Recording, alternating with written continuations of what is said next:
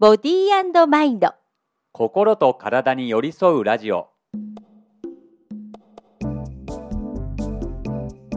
皆さんこんにちは。長子です。皆さんこんにちは。塚田智樹です。さあ2022年もですねあと残すところわずかになりました。ですね。どう？2022年振り返るとまあ一言で言うってなかなか難しいと思うんですけど2022年はどんな1年だったですか？2022年の初めに長子さんに言われたの100個書き出してみるってやつをおやったんだよね。うんさっき振り返ってみたんですけど、ええ驚くほどやってたっていう、ね、すごい。もうね9割方やってたかもしれない、すごい。うん。あの朝起きるっていうのがまだできてない あとあの感激をしたりとか芸術に触れるっていうのにもあったんだけどそれがねちょっと今年確かに年間少なかったなっていうのがあったから、ええうんこれはまあ引き続き来年かなっていうところそうね。例えば今年できなかったことをまた来年の2023年1月の2日の書き初めの日に、また書いておけば。ですよね、いいんですよ。あんまりこれできなかったから私はとか悲観はしないで。うん大丈夫ですね。うんそうですか。私ね今日まさかそんな話すると思わなかったので。うんうん確認しては来なかったけど 多分うん。6から7割ぐらいかなと思いますね。おー多分。うん。でも大体毎年そんな感じですか？だいたい毎年こんな感じでも多い時だと8割ぐらいかな。8割いきます？あうん。まあでもそうですよね、うん、あれでも不思議なもんですね。あの無意識にやっぱ意識するんですかね。そうそう。多分ね書き出すっていうことで自分で認識するんだと思うんですよ。あ私今年はこういうことしたいんだなとかこういうことをしようと思ってるんだなみたいな認識があって、それが多分ね無意識に刻み込まれていってるような気がするよね。でもそうかもね。だって年末になって僕やっぱりあそうだ今年まだやり残してることがあるとかって不意に思ってあー。12月に入ってやりだしたことがさっきメモ見たら書いてあることの一つだったんですよ。おえー、怖っと思った。そう。意外に怖いぐらいうん。自分で行動に移していることを多分書いてみるとわかるんですよ。うんいやだからおすすめですよ皆さん。僕はあの有言実行してそして体感できたので。皆様にもはいぜひやってみ本てください。当本当。もうエンディングかみたいな話してますけど。本当だよね。で来年どうします？みたいなね話で出てきそうな話題皆さんどうですかね？2022年社会的にはというかものすごい激動の1年だったよね。そうですね。うん。まあ本当ね先月だったらねあの、凄惨な韓国のね、はい。あのドミノ倒しのね、そうねイテウォンのねうん。のがあったり。まあね安倍首相の銃撃があったりねもうあんなことがあったのももう今年なんだけど過ぎ去ってしまうと、ね私たちってなんか不思議なもので、そうですね。あったねってなんか遠いことのようになだってしまうけどね。オリンピックもあオリンピック？冬のオリンピック2022年じゃなかあった？そうかもしれない。そうだよね。僕も今ゾッとしたわ。そういえば。私たちの記憶ってこんなに危ういものなのねみたいなねね皆さんにもね振り返っていただこうかなと思ってるんですけど私たちもちょっと一緒にね振り返ってみたいと思いますがはい。じゃあ皆さんいいですか？2022年で初めて生まれて初めてやったことは何でしょうか？あーなんでしょうか皆さん。まあ、どうですか？僕結構多いな。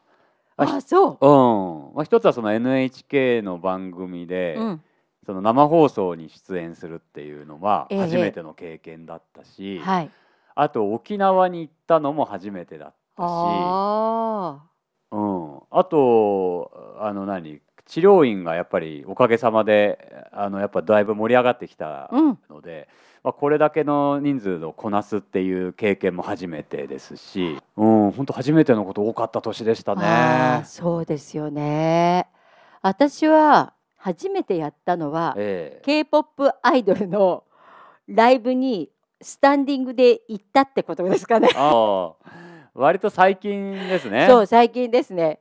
あとは今年はさっきね治療院の話してましたけどはい、私ね多分今年は800レッスンぐらいやってますね。ええす1 日だから2件以上ですね。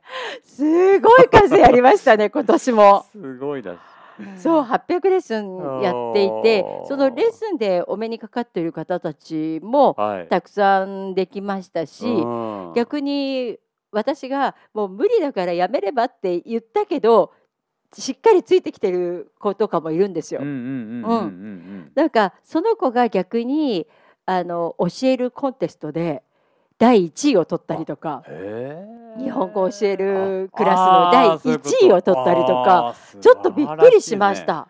うん、なんかすごいかったね。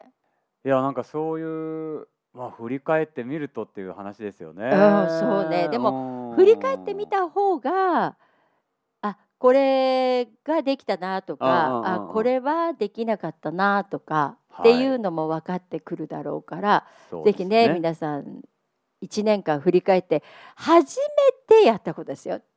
初めてやったこともしかしたらリスナーの方の中には友先生の針を今年初めて受けましたっていう方もねあそうですね、うん、いらっしゃるでしょう。ねいらっしゃると思うんですけどね、えーえー、ぜひ来年も皆さんよろしくお願いします、はい、あの初めてに来年なりますっていう方もぜひともですね。ね本当ですよね、はい、さて今月のテーマなんですけど、はい、あ今月のねテーマに入る前に私実は11月に奈良にお住まいのリスナーの方にお目にかかったんですよ、うんうんうんうん、でその時にね「あのー」って言われて30分短いですよって全く予想してなかったリアクションでしたね僕は真剣にあの叱られましたねお前らテーマに入るまでに投げんだっていう話来るかなと思ったんだけどそうそうあのね盛り上がったところでなんか真髄に行く前に終わるからあのー、ぜひ1時間ぐらい番組やってくださいっていうお言葉をねいただきましたね。ありがたいことですね。ありがたいですね。本当に。でもね、お目にかかれて嬉しかったですすごく。リスナーの方に。確かに、うん、うんうんうんうんなのでぜひあの来年ねあの最後に告知しますけどちょっと私たち考えていることがあるので皆さんぜひねご参加いただければと そうですね。思いますけど。思いつきでね。そうそうやるって言ってね、ね、ちょっと話が盛り上がったのでぜひ皆さんを巻き込みたいと思っているので、はい、ぜひ皆さん、ね。ね、最後まで聞いていただければと思いますけれども、はい。はい、楽しい話ですからね。そうですよ。楽しい話ですよ。さて 今月のテーマなんですが、はい決断について、ね、はい、はい、行ってみようと思ってます。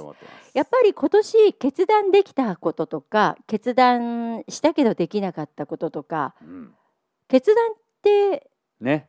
結構大変なことよね。うん、そうなんですよね。まあ小さな決断一、日の中でもああ今日早上がりしようか残業して帰るか。っていう決断もあるだろうし、あとは無意識でやらないことを選んでしまっている場合もあるし。これ決断する時に一番大事なのは五臓六腑でいくとどのあたりなんですか、まあね、意外なことに、ええ、痰の符なんですよね。まあ皆さんがよく言う胆の胆のって言ってるあの胆ねあの胆のですね。あの胆のと西洋医学の胆のと、まあ、僕が言ってる胆の符っていうのは、まあ、別物と考えてもらいたいんですけど、えー、はい、まあでも五臓六腑っていうその枠組みで言ったら胆の符ですね。はい、はい、なるほど。最近あの私個人的には決められない人が多い気がするので、はい、社会的に。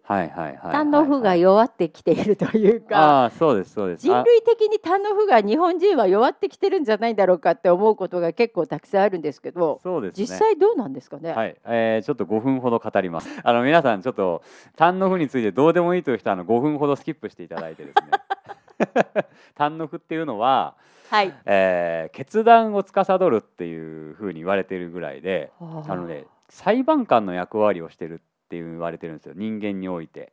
ジャッジメント。ジャッジメントですね。はい。で裁判官なのでやっぱりその常に左に揺れ右に揺れってことをしてはならないとにかく中性ですよね、まあ、中央に位置してどっちにも偏らない立ち位置でいることが、まあ、本来の決断を下す上で必要なわけですよね。だからあの胆の符っていうのがその決断を司るんだけど、えー、実はその胆の符が元気に正常に働くにはですね一番大事なのがこれまた出てくるんだけど表裏にある肝の像なんですよ。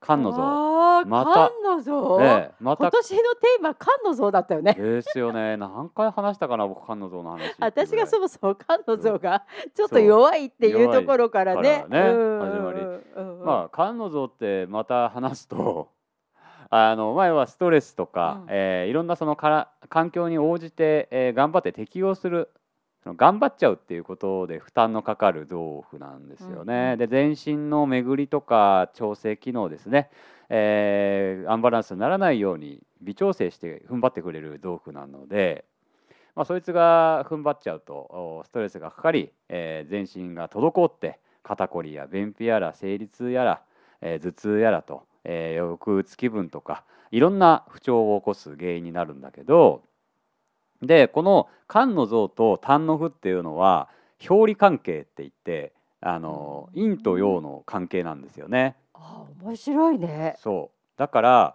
肝の像に負担がかかると胆の符の働きまで乱れてくるんですよ。あということはですよストレスがかかってくることで、単の符の決断の働きにも影響が出てくるって話なんですよ。危ない危ない。危ないですよね。だってよくよく考えてみてください、皆さん。裁判官ってねあの片方の意見にだけ寄った決断をしちゃったら。お前どっちに加担してんのかってそうねそうねね騒がれちゃうだから本当だったら A と B 両方の話意見をちゃんと冷静に聞いて判断しなきゃいけないんですよ。あうんうんうん、人間の体でじゃあそれって何かっていうと、うん、まず肉体面ですよね、うん、今休んだ方がいいのかなもうちょっと頑張っちゃっていいのかなという決断ですよね、うんうん、ここが上手にできなくなっちゃうんですよ。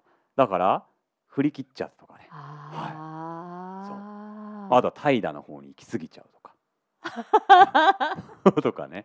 だそういうあれお前今のこの体肉体のバランスだったらこういう決断した方がいいだろうっていうのが、えー、健康だったらちゃんとできるのにそうやって不健康になってくるとそういう決断が鈍くなるとか。なるほどね、うん、なんかあの決断するときにいいなんかメッセージを、はい、例えば誰かからもらうとあそっかこういう場合はこうした方がいいんだなみたいな、うん、それ受け止めながらでもいいから、はいはい、体の声に従っていた方がいいっていうことよね。そう、うん、からあの、まあ、今ねあの健康面の休む休まないっていう決断もそうだったけど、うん、これ当然だけど思考とかそういうところでも決断はあるわけですよね。はい、はい、まあ、例えばだけど、えー、今感情出したい出し出したくないとか出した方がいい出さない方がいい、えーね、怒るべきところなのか、えー、いや今はちょっとここはぐっと抑えようとコントロールをする、うんうん、こういうところも最終的には、えー、人間がこうね、えー、心身っていう、まあ、中枢精神活動の中枢ね、うん、まあ流しますここは。最終的に単の符が決断するわけですよね。なるほど。そう。だからそこもあのちゃんと振り切ってちゃう、まあ、うまくその肝の像が負担かかっちゃったりしてると本当だったらここでは感情を出さない方がいいのにバーッとブチ切れてね切れるというその。そして後から後悔するんですよね。はい、ですよね。あそこはちょっと抑えとけばよかったなみたいなね。そうそうそうそうその逆もしかりですよね。なるほど。本当はここで感情を出して喧嘩した方が後々いいのにとか、本当はここで頑張って自分の思ってることやを伝えた方がいいのに抑え込んじゃって菅の像が。感情を抑え込んじゃって。でもそれって恐怖っていうのはどうなっちゃうんですか、うん、例えば一歩踏み出す時って恐怖心ってやっぱり出るじゃない？ですね、うん、はいはい。で恐怖っていう感情もそれもあの恐怖というそのあこれも感情に入るの？そうそうそう。七情っていうそう。そうか、うん、やっぱりそうすると肝の像なんだ。恐怖も。あのね恐怖あそうね。肝の像と、もう一人真の像が最終的にあの関わってくるんだけど、うんうん、あの恐怖とか恐れっていうのはあの実は一番ダイレクトに影響を受けるのはまた別の腎の像っていうはあの臓器なんですよね。はい。あのびっくりしておしっこ漏らしちゃうっていうシーンね、えーあるじゃないですか、ええ恐れで。うん。うん、でまああれはまさにその腎の臓はあのお小水とかのコントロールをしてるんですよね。で風造作用ってちょっと難しい話しちゃうと風造作用っていうあの収めておくっていう働きを腎の像ってするんだけど外に漏れないように、うんうんでそれが上手に働けなくなって恐れることで腎の像がコントロール効かなくて。うん。でそれで急激に失禁してしまうっていう現象が起こるとか。そう。あれは腎の像にダイレクトにダメージいくんだけど、うんううんん、でも最終的にその恐れっていうものを恐れとして感じてそれを理性として制御してくるのはやっぱりその真の像と観の像なんですよね。なるほど。で最終的にそれを、あのー決断する、まあ、つまりどういうふうに振る舞うかとかうんどういうふうに処理するかとかって決断していくのはやっぱ胆の符なんですよね。なるほど。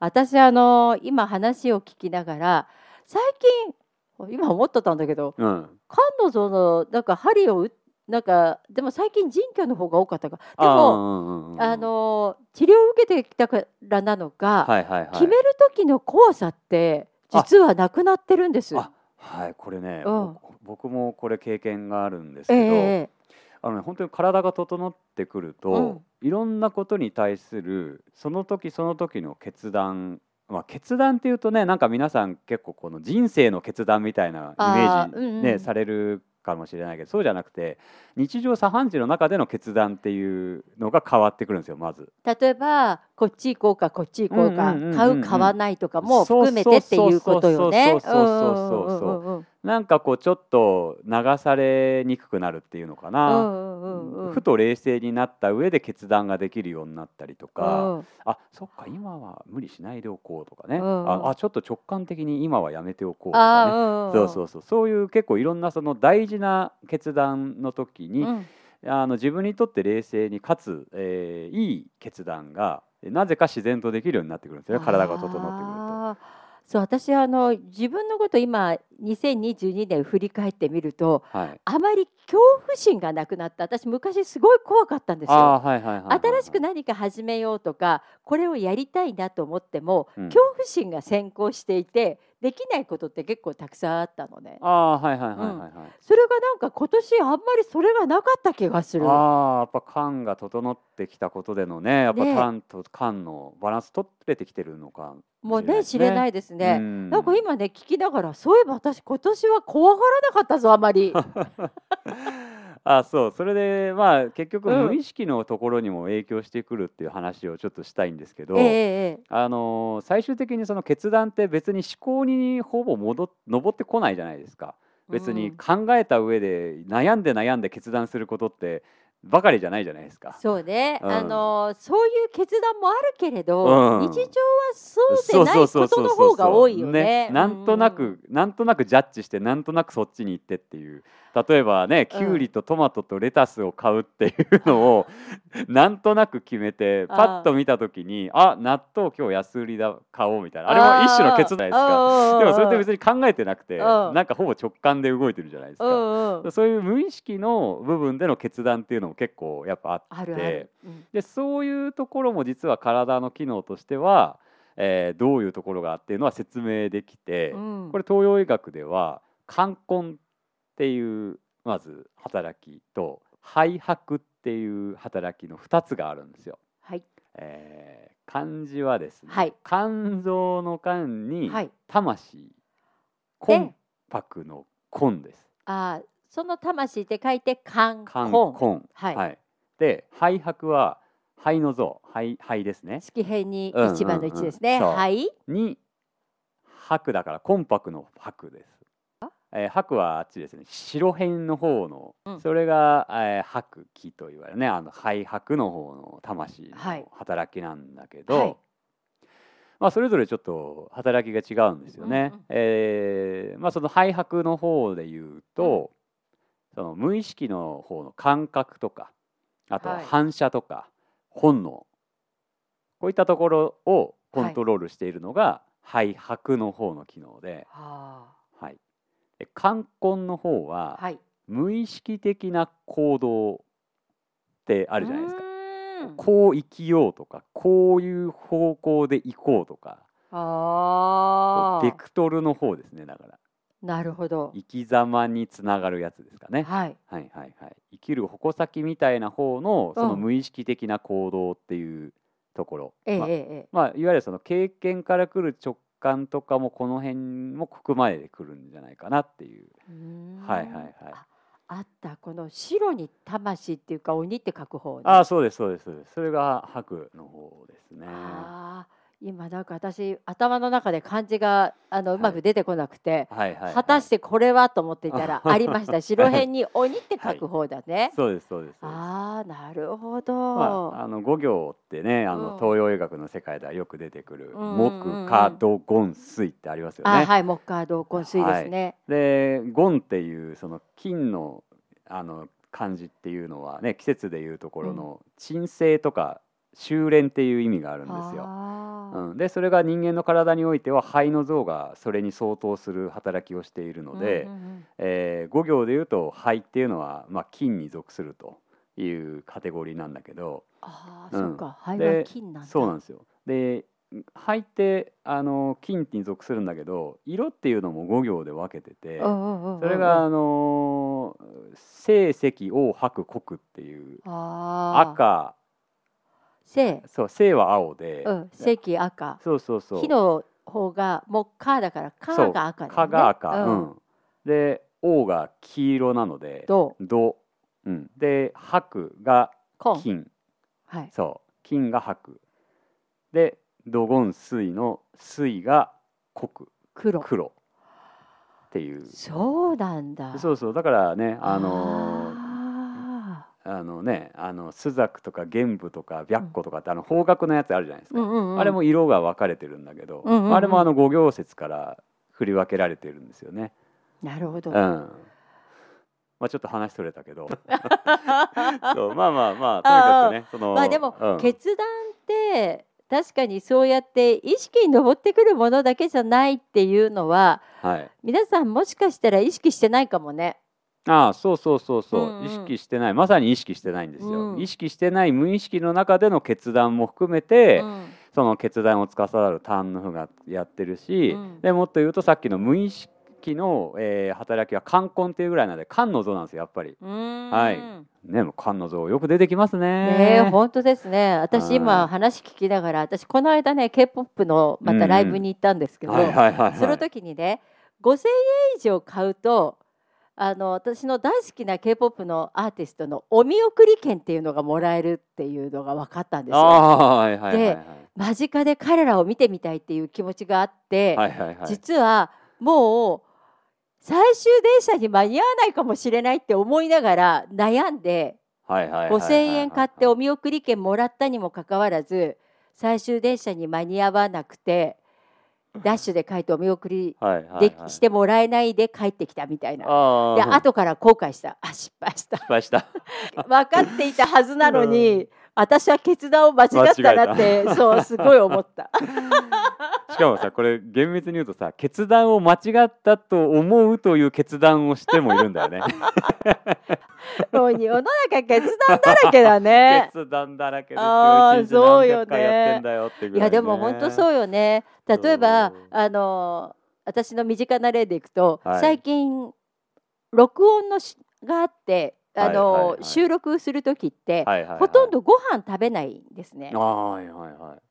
でも何かお腹に入れないとギュルギュルってお腹が鳴るので。あそれが何？入っちゃうの？そう入っちゃうの。えー最近のマイクはすすっごい性能がいいから、えー。ギュルだけで入っちゃうんですよ。それでじゃあそこで一回取り直しになっちゃうんだ。すいません今お腹の音入りましたよねって言って、えー。ごめんなさいもう一回やり直しますって言ってやり直直すんですよ。でその時にお腹が鳴らないためには何か食べなきゃいけないんだけど、はいはい。食べちゃうとちょっと違うんですよ。体の体調が。あなんかうんわかる気がする。わかる？だからうん私が今回の収録で選んだのは、うん。スムージーを選んだね スムージーって何個かあってはいはいはい青汁系あるね。あとは、まあ、桃系うんうんうんうんバナナうんうんうんうんあと最近発売になったいちごあであるんですけど、いちごあるねまずいちごの意外がは喉にあまり良くない。なので選ぶとしたら青汁あと桃もうバナナ。なんですけど 腹持ちよさそうなのバナナじゃないですか、ね。そうだね。僕もバナナかなって思いました今。当たり。バナナを決断していつも 今回はお世話になっております。そうでもなんかそういうこうちょっとしたところでもあ今自分が決断してるなって。そ思えるかどうかでだいぶ変わるよう、ね。そうなんですよ、うん。結局自分の意思決定になってるんですよね結果。うんうんうん。そう。でしかもそれ面白いのがさっき言ったように無意識の中で勝手に決断してるのって、うん。今までの自分のつ蓄積なんですよね。ああ。そう。結局、まあ、自分が決断してはいるんだけどその無意識であればあるほどその直感的になるからうんうん。その直感ってあの2種類ある。って言われてて、うん。これはあの仏教的なあの考え方にああるんですけど、うんうん経験的直感とあとまあいわゆるその本当感覚的あの自然感覚的な直感、ええ第六感的な、の2種類あるって言われてるんですよね。で経験的な直感っていうのは、えーまあまあ今までの蓄積ですよね要はね、うんうんそうサッカーの試合でねあのうん。こういう時はこう動くんだとかねあのうん。シュートはこの角度でやった方がこの時はいいとかね、うんうん。パスパスワークはこうだとかってあれもほぼ無意識で最終的にはねあの動いてると思うんだけど、ええ。ああいうのもあの経験の蓄積によってそれがなされてるわけで、うんうん。うんで超感覚的な直感っていうのは、はい。まあ、それこそ動物的本能ってやつで、うんうん。ね、あのもうすぐ地震が来そうみたいな、うんうんうんああのあのあとこのあと雨が降るとかあこっち行っちゃまずそうとか、そうあのそういうやつですよね。動物的直感この2種類あるって言われてるうんうん。でやっぱその前者のその経験的直感の方っていうのはやっぱりずっと過去からの蓄積でなされるものだから、うんうんあのまあその皆さんがその平,、えー平日というか日常生活の中で、うん。あの無意識的に決断しているっていうものもやっぱりこの経験的直感でかなり決断してることって多くて、うん。まあまあ、いわゆる癖とかあのそういうのもちょっとここに入ってくるんじゃないかなと思うんですよね、うん。思考の癖とか、あうん。の感情の癖とか。うん。うん、だから、まあ、案外だからその蓄積が、あのーまあ、変な話こうぐるぐるぐるぐる同じところを回っているだけの可能性も結構あって、はい。うん、でそれがなんかあたかも運が悪いからそうなっちゃってるみたいなね。うん。それをまあ決断を変えていくためにはあそうそう、うん。これねだからみんなあんまり注目しないんだけど体整えると、うん。勝手に決断の質が変わってくるんですよね。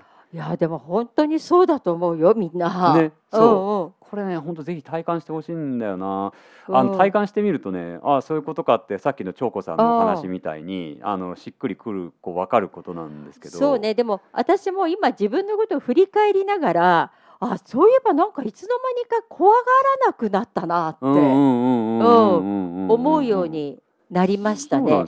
まだどこかにやっぱりちょっとした不安はいはいはいはいはいでそういう時に冷静に第三者的な目線で「あ今私なんか知らんけど行けって言ってる自分と、うん、なんか妙にだ誰かが止めている自分がいるなみたいな、客観的に見れるようになってる気がするね。そうそうそうそうそう。えともくんはなんはい。かその、決断する時の大きな材料みたいなものっていうのって何かあるんですか？う僕はもう本当まさに無意識に任せてるんですよ。あのなんかこういうことを逆に知ってるじゃないですか、だからその自分で一生懸命思考した上で出てくるその決断っていうものの方が危ういって思ってるんで極力なるほど。体が整って心に余裕がある時に出た決断を頼ることにしてるんですよ。そうか。うん、私のこの間の失敗は疲れてたからきっと買いすぎたんだ。ある。ある。そういうの本当にある。ややっぱ僕もそうは言いつつもやっぱりその 疲れてる瞬間に決断を要する時とか、えー、例えばそうなの。あそうそう。それこそあのこれは まあ愛すべきガイドヘルパーの話なんですけど、えー、まあ、しょっちゅうやらかす方なんですよ。えー、うん、時間は間違えるわ、はい、まあ、この前だったら例えば約束の時間僕があの16時半で約束してたんだけど、えー、それに合わせて僕はあの電車のダイヤとかを調整して、えー、いたんですけど、えー、まさかのその時間を間違えてしまってで待ち合わせ場所に僕が20分ぐらい遅れると、えー、で電話するじゃないですか「すいません遅れちゃいます」と。で、えーまあ、僕その時ちょっとね、あのー、1時間ぐらいのね予定だったんだけど、ええ、結局その40分ぐらいに減っちゃうわけですよああなるほどなるほど。で今度はその後またちょっと予定が詰まってたから、うん、その予定に合わせてちょっとその下調べしといてほしいと。待ちの時間が40分以上あるから、え、まあ、歩いて5分ぐらいの距離のところなんで十分時間あるだろうと思ったんでお願いしたんです、そしたらちょうど終わった時間に僕がその人に電話したら「今そのお店の前にいます」って言うんですよ。で「え？っ?」あまあ、ちょっと迷ったのかな探すのにって思って「えー、あ分かりました」っつって5分で、ま、帰ってくるって言うから待ってたら20分ぐらい経って帰ってきて「えどう何してたんですか?」って言って「いやさすがにこの次の予定も完全にこれだと近くでまた電話して「すいません遅れます」って言って「俺のせいじゃねえんだけど」言いながらそう。で最後また待ち合わせ場所に行くじゃないですか。そしたらいや予約入ってないですよって言って忘年会だったんですけど、予約入ってないですよって言われて、あれでも団体で入ってると思うんですけどあそれでもう一個の別館の方ですねって言われてでさすがにそこで僕は、えー、あのいつもだったら、ね、あの結構寛容にその人の,、ね、あの愛すべきガイドヘルパーでそんな人にも僕は愛着を湧いているので別にそんなに怒らないんだけどさすがに3回も無駄な電話で僕がなぜか謝り続けるってことが起きたんで怒るという決断をそこでしてね。もういい加減にしてくれますみたいなね。さすがにこれねえだろっていう。あ今年一番怒ったのはそれですか？ああでも案外そうかもな、うんうんうん、あんまり怒るイメージないもんね。ないないない。皆さんどうですかね？皆さんにとっては今年一番怒ったことはありますかね。怒ったことね。怒った？私もね最近ほとんど怒らないんですよ。仏のような。いやいやいや、うん、でも怒ったことあったから今年あ思い出せない。まずい。すげえ。でもプチプチは何ああプチはあります。イライラ。はありますね。うん。でも私もね同じようなヘマをこの間やってあの何を勘違いしたか、はいはい、1時半から渋谷で授業だったんですよ、はいはいはいはい、でね何を勘違いしたか14時15分だと思ってたんですよ。はいはい、この微妙なさ。確かに。それで家を出たのが1時15分ですよ。うん、1時半からの授業なのに。絶対間に合わないですね。で、うん、気づいたんですよ。1時15分の段階で。あああるあるあれ、うん、もしかして今日のレッスンって1時半からじゃなかったの？やば。もうもう本当に焦りまくりました 焦るねそれは。